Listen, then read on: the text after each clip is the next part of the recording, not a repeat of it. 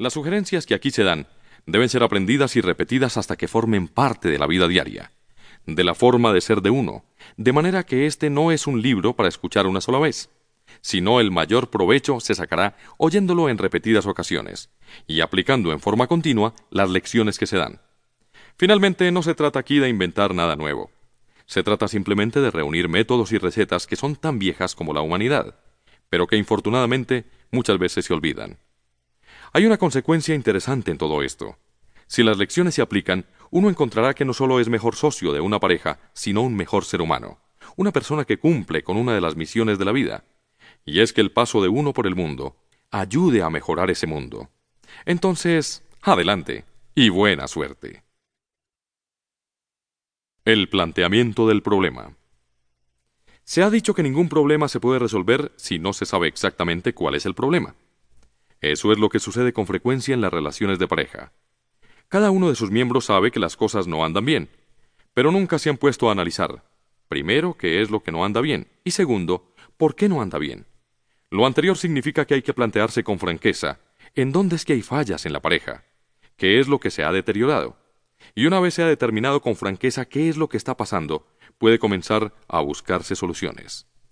Uno debe comenzar por plantearse en forma muy franca, así sea dolorosa, qué es lo que uno ha hecho tanto en pro o en contra en el pasado. Antes de echarle la culpa a la otra persona, uno se debe preguntar si lo que es uno, su forma de ser, su comportamiento, pueden haber contribuido a que las cosas estén en el estado en que están. No se trata, desde luego, de ser masoquista. Normalmente los problemas de las parejas son de dos, y por eso lo anterior no implica que se debe ir al otro lado y decidir que todo es culpa de uno y que la otra persona es una mansa paloma que jamás ha hecho nada.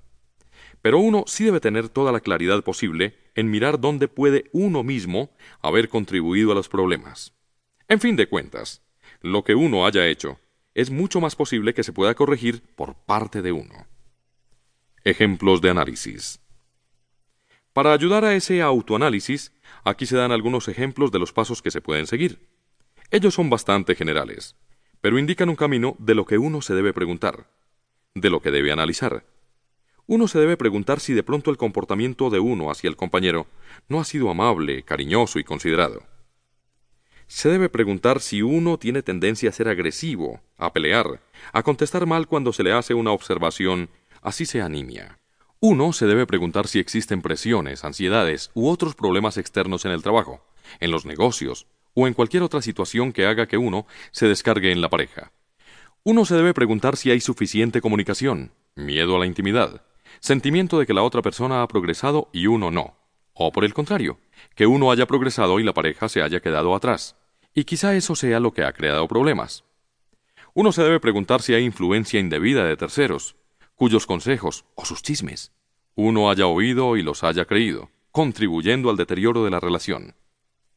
Debe preguntarse si existe una sensación de fracaso en las metas que uno ha querido alcanzar en la vida y que se está descargando en la pareja. Debe preguntarse igualmente si las expectativas de uno al comenzar la relación de pareja fueron diferentes a lo que sucedió en la realidad.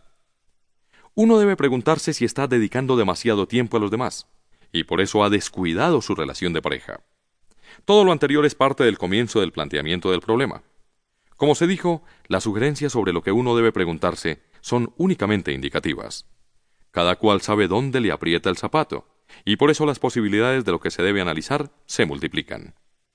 Una vez hecho el autoexamen anterior, y como paso siguiente en el planteamiento del problema, uno debe hacerse el mismo análisis con lo que uno cree que es culpa de la pareja en el deterioro de la relación.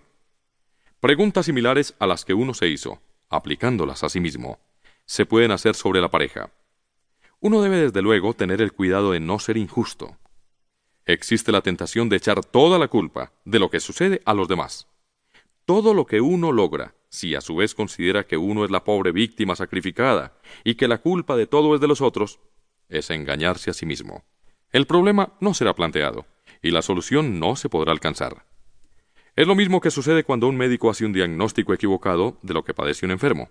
Al no ser acertado el diagnóstico, el tratamiento tampoco podrá serlo, porque se estará tratando algo que no es y se puede acabar por empeorar al enfermo. Igual que un médico para poder curar a alguien, necesita diagnosticar acertadamente la